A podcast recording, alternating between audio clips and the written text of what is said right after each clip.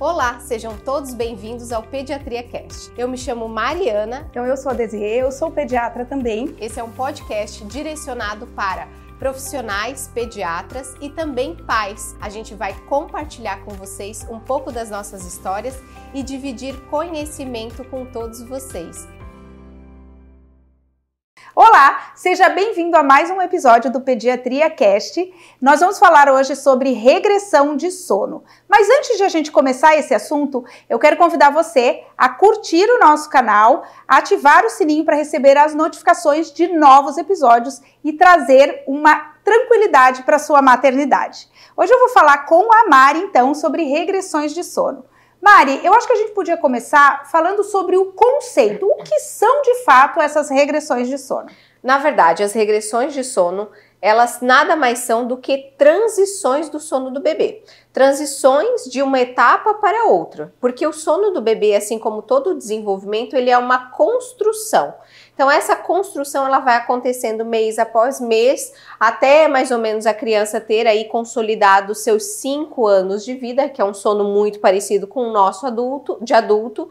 E com isso, nessas transições, a família precisa fazer algumas modificações tanto com relação ao ambiente, tanto com relação aos hábitos, tanto com relação às rotinas, e o bebê nessa mudança ele pode é, parecer que está evoluindo, o que não é uma verdade. Ele só está passando por uma mudança e a família também tem que mudar as suas ações com relação às novas demandas de sono do bebê e não dar esse nome horroroso de regressões de sono, parecendo que o bebê está evoluindo no seu desenvolvimento. Ah, excelente. Eu acho que isso é ótimo de pontuar, porque realmente é uma nomenclatura ruim. Porque parece Isso. que a criança está voltando atrás, mas na verdade ela está avançando no, no seu, seu desenvolvimento. desenvolvimento. Exatamente. E como existe um desconhecimento disso é, pela família, isso fica como se a criança tivesse um problema de sono, quando na verdade ela está passando por uma etapa normal e esperada do seu desenvolvimento do sono.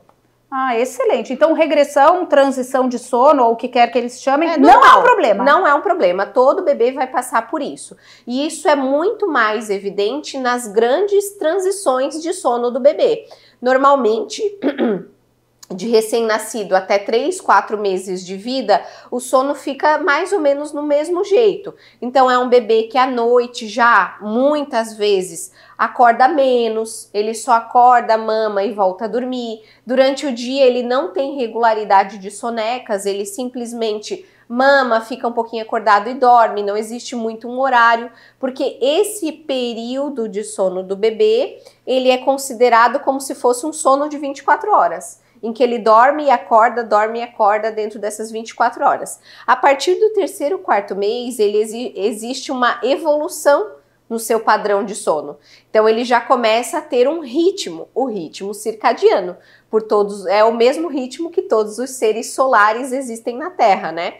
Então a gente tem a questão da secreção hormonal, a gente tem a, a questão da rotina e essas mudanças começam a partir dos quatro meses. Então a regressão mais evidente que as mães reclamam muito e os pediatras que nos acompanham vão se, vão se identificar é a partir do terceiro, quarto mês de vida em que existe essa mudança mais evidente mesmo. E você falou que o o, a criança vai passar a ter um sono parecido com o do adulto mais ou menos aos 5 anos. E ao longo do nascimento até os 5 anos, ela vai passar por várias transições de sono. É, a, na verdade, a partir do segundo ano de vida já é um sono considerado muito parecido com o do adulto.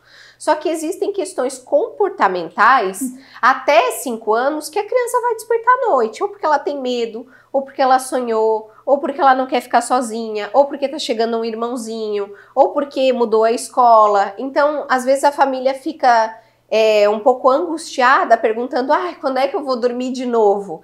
Enquanto a criança for criança e tiver as suas demandas, nem sempre isso vai estar diretamente relacionado ao sono, mas ela vai acordar à noite por infinitos motivos, porque é uma criança.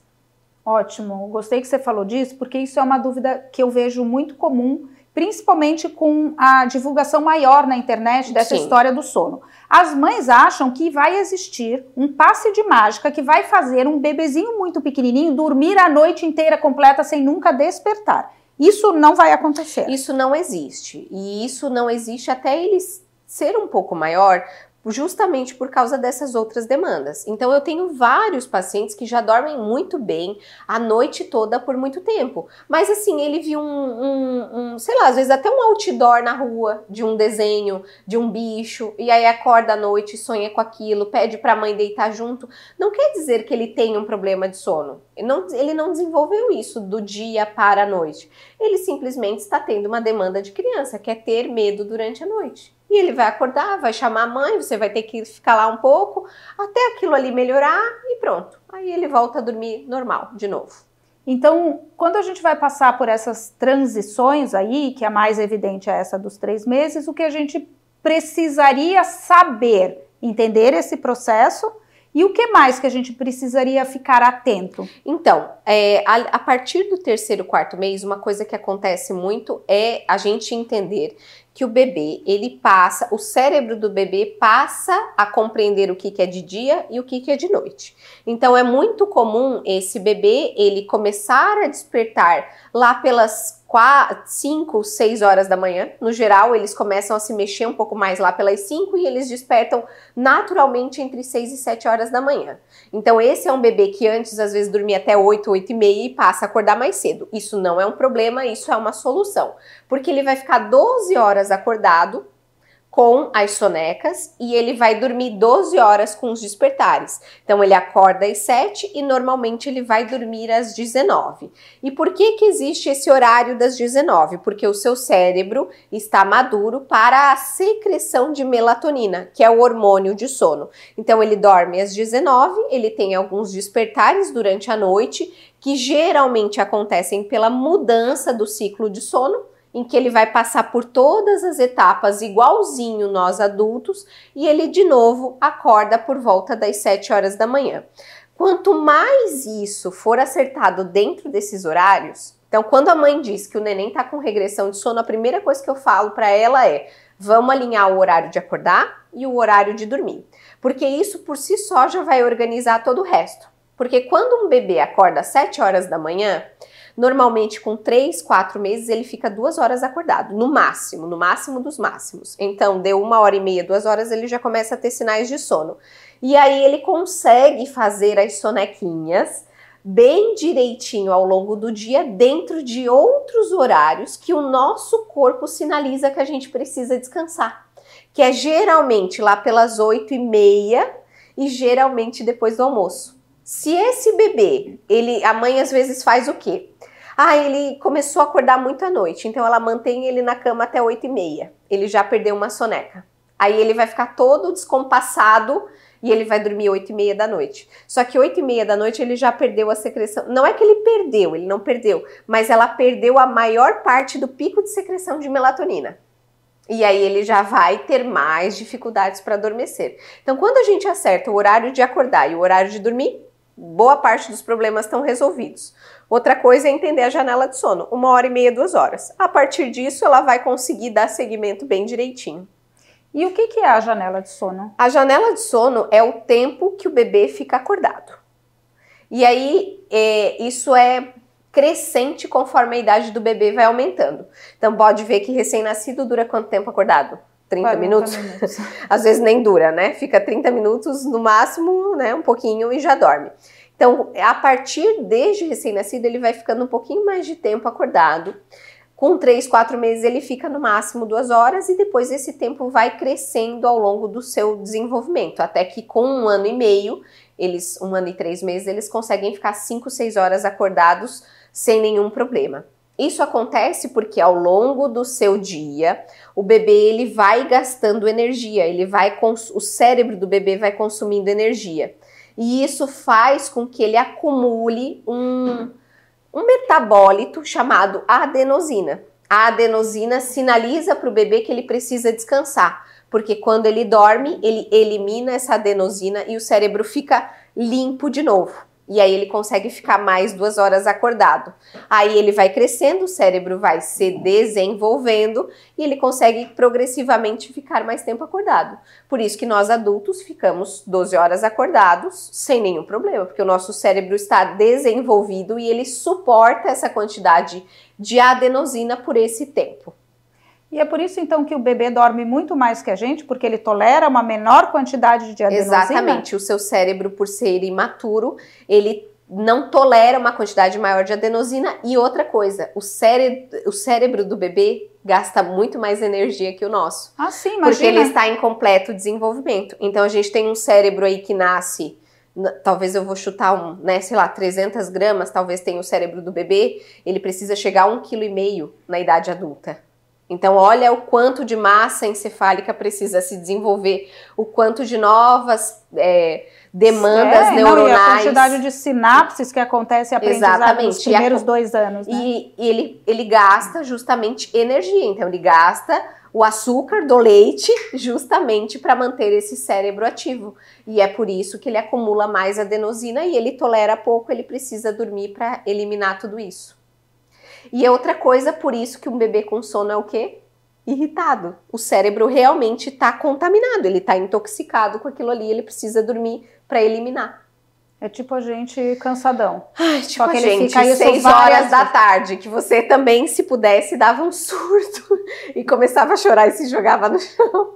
Ai, é porque certeza. a gente não pode fazer isso, né? É, e a gente dá uma disfarçada. Isso. Então, o primeiro grande, a primeira grande transição acontece nessa mudança entre três e quatro meses, que é a mudança do padrão de sono, sono. de recém-nascido para o sono de bebê. Isso aí. E qual que é a próxima vez que vai transicionar mais ou menos? Existe? Na verdade, depois que a mãe pegou esse, esse link, ela pode ter mudanças muito sutis só. O bebê ele pode ter mudanças muito sutis, porque o principal ela já fisgou. Hum. Ela já entendeu. Aí ela só vai ajustar o quê?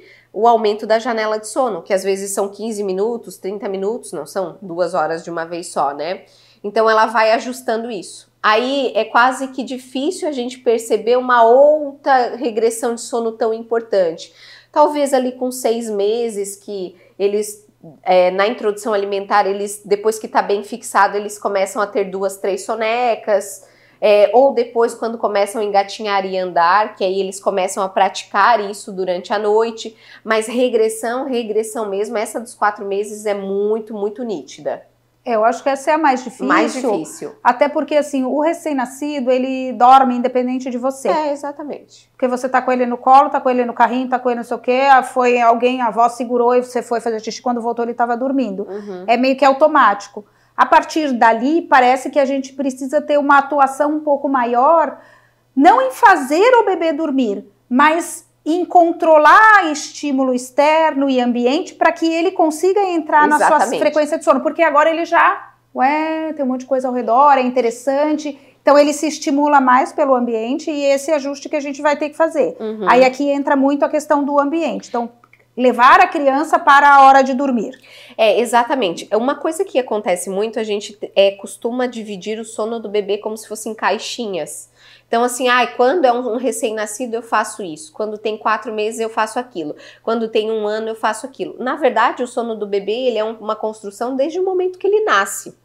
Então, desde o momento em que esse bebê está dormindo, ali recém-nascido, que ele faz aqueles sons que parece que tá convulsionando, parece que tá tendo um treco, e a gente vai lá pegar ele, a gente tá interferindo no sono dele, a gente tá imprimindo uma mensagem para ele. Não quer dizer que a gente vai estragar o sono por isso, só que a gente vai habituando, a gente vai se habituando e a gente vai habituando o bebê que existem interferências no sono.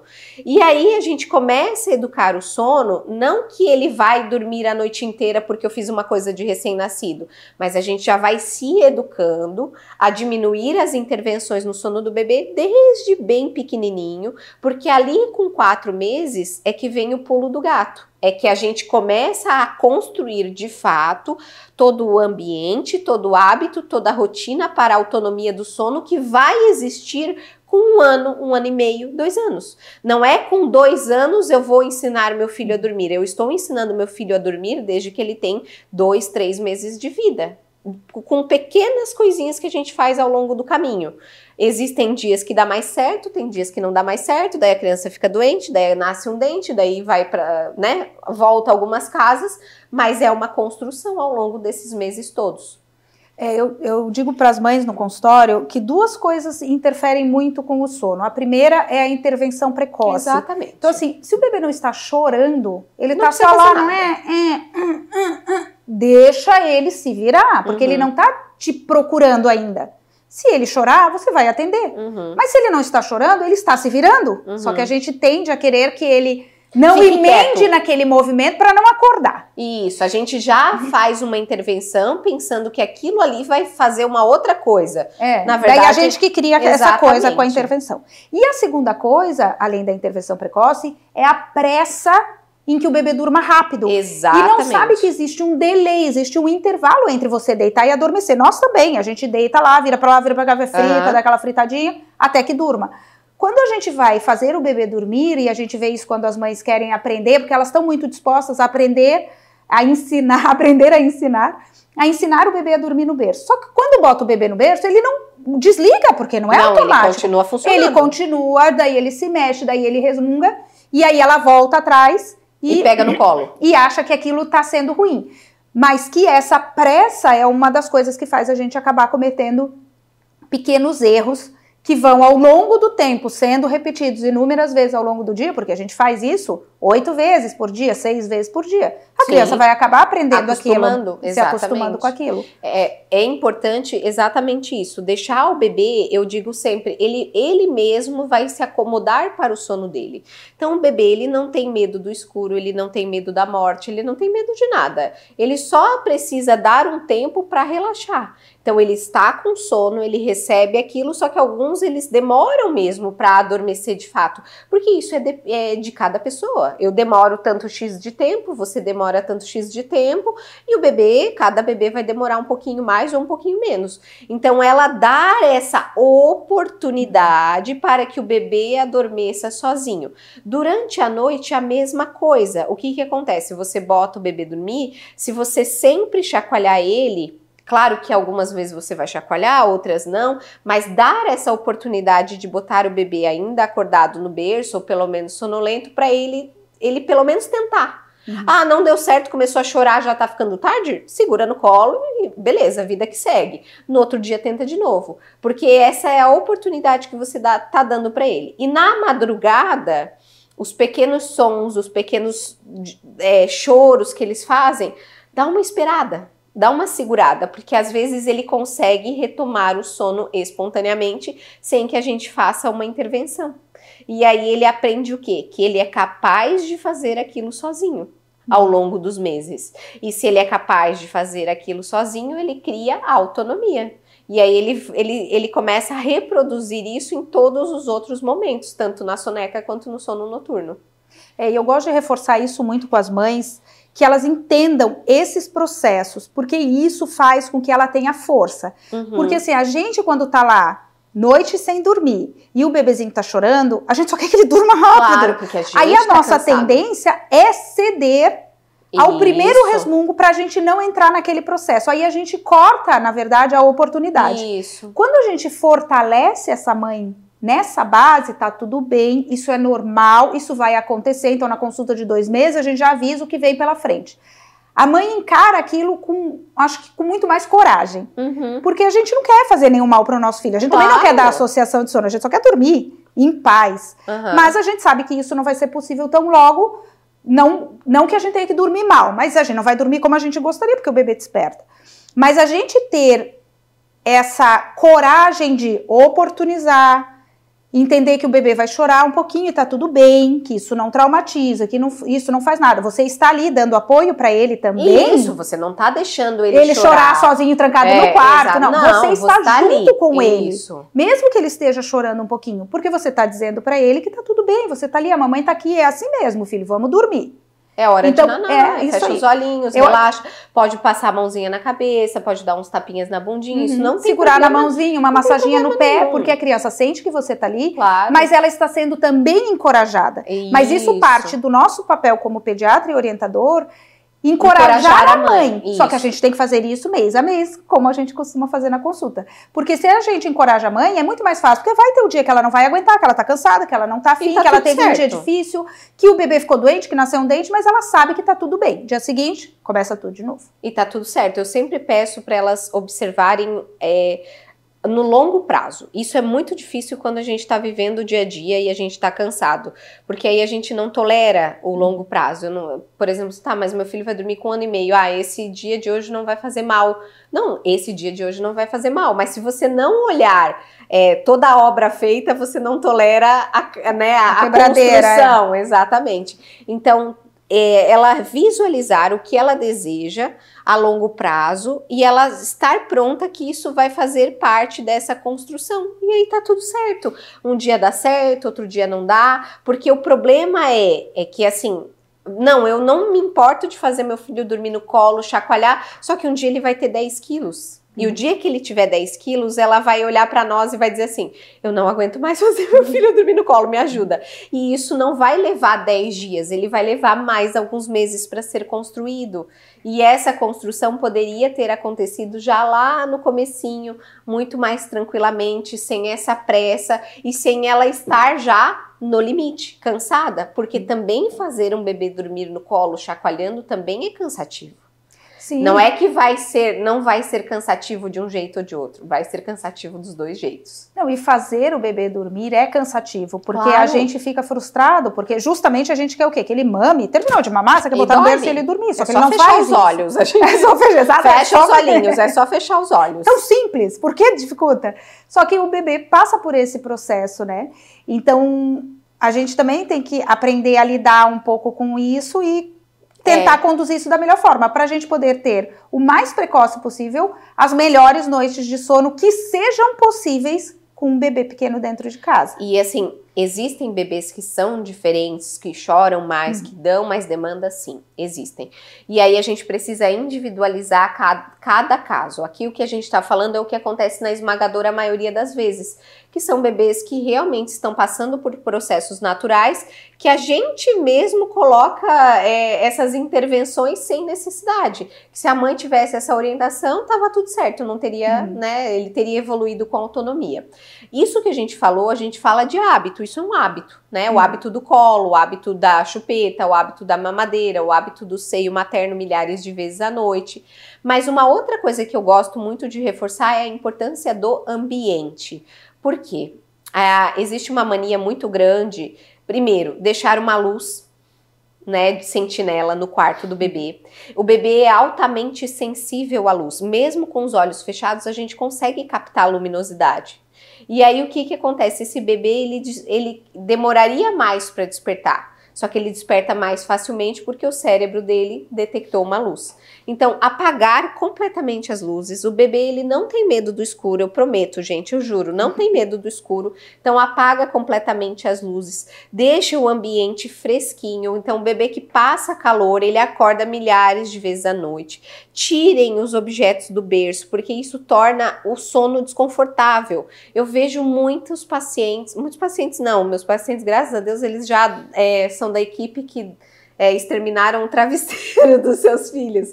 Mas a gente vê, às vezes, no Instagram, em outros lugares, aqueles vídeos com o berço cheio Nossa, de itens, travesseiro, cobertor. E o bebê, durante a noite, ele precisa se mexer, ele precisa se mexer para se acomodar, ele está passando por um processo de aprender a dormir. Se tem travesseiro, se tem cobertor, aquilo ali enrosca nele, faz com que ele desperte mais vezes. É além deixar, do risco, né? Exa, além do risco, sem falar completamente no risco. É deixar realmente uma roupinha confortável. Então, um bebê que dorme com duas, três camadas de roupa é um bebê que se sente agoniado, amarrado. Então, a gente pensar realmente no conforto desse bebê para que ele consiga, como se fosse a gente, né? Quanto, quão gostoso é a gente dormir num ambiente confortável, com um travesseiro da altura que a gente gosta, fresquinho, bem escuro. Isso também faz o nosso sono ser melhor. A mesma coisa acontece com os bebês.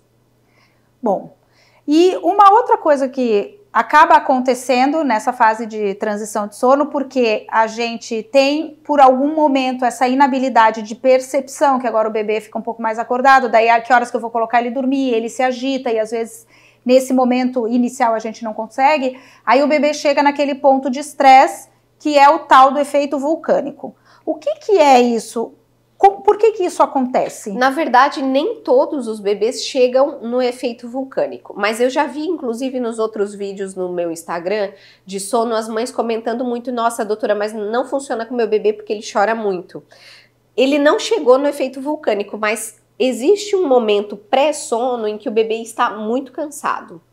Ele está no limite, aí ele chora muito, ele chora, chora, chora, desliga a chave geral e uhum. dorme. Uhum. Então, mesmo a gente é, entendendo que esse bebê vai ficar uma hora e meia, duas horas acordado, uns minutos antes disso acontecer, ele emite sinais de sono. Uhum. Ele tá te avisando muito sutilmente que ele tá com sono. Às vezes eu dou uma olhada no bebezinho no colo da mãe e eu já falo, ó, ele tá com sono. Dá 10 minutos ele começa a chorar. Por quê? Porque ele pega na orelhinha, ele coça o olhinho, ele esfrega o narizinho, ele começa a ficar a bocejar, de repente ele fica muito agitado, de repente ele chora e de repente ele precisa dormir.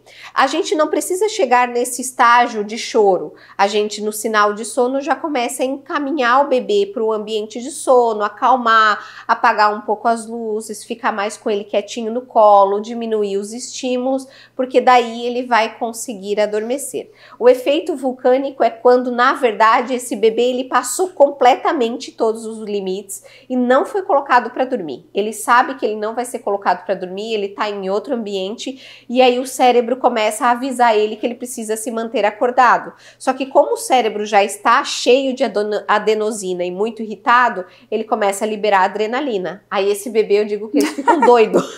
eles começam a bater a cabeça, eles começam a fazer coisas sem sentido porque eles estão muito passados do sono. E aí isso dura, faz o bebê ficar desperto por um bom tempo até que depois também desliga a chave geral e dorme. Mas é, é importante a gente ficar atento à janela de sono e aos sinais de sono, justamente para não perder o fio da meada, porque aí a gente consegue colocar o bebê no momento em que ele está muito tranquilo.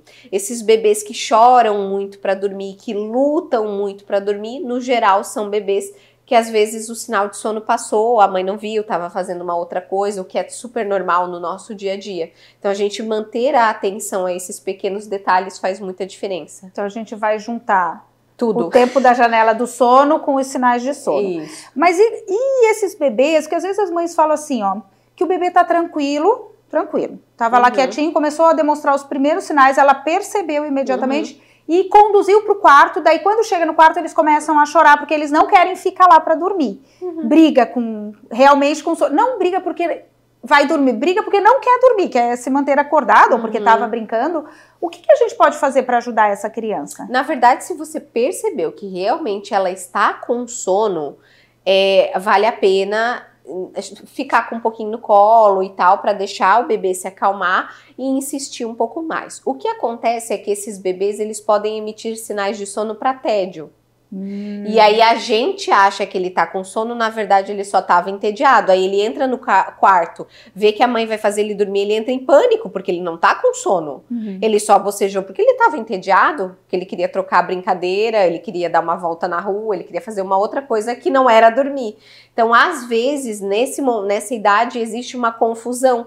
Por isso que a janela de sono é muito importante. Porque tecnicamente esse bebê não consegue ficar quatro horas acordado. É uma humanamente impossível para ele. Em algum momento ele vai precisar descansar um pouquinho.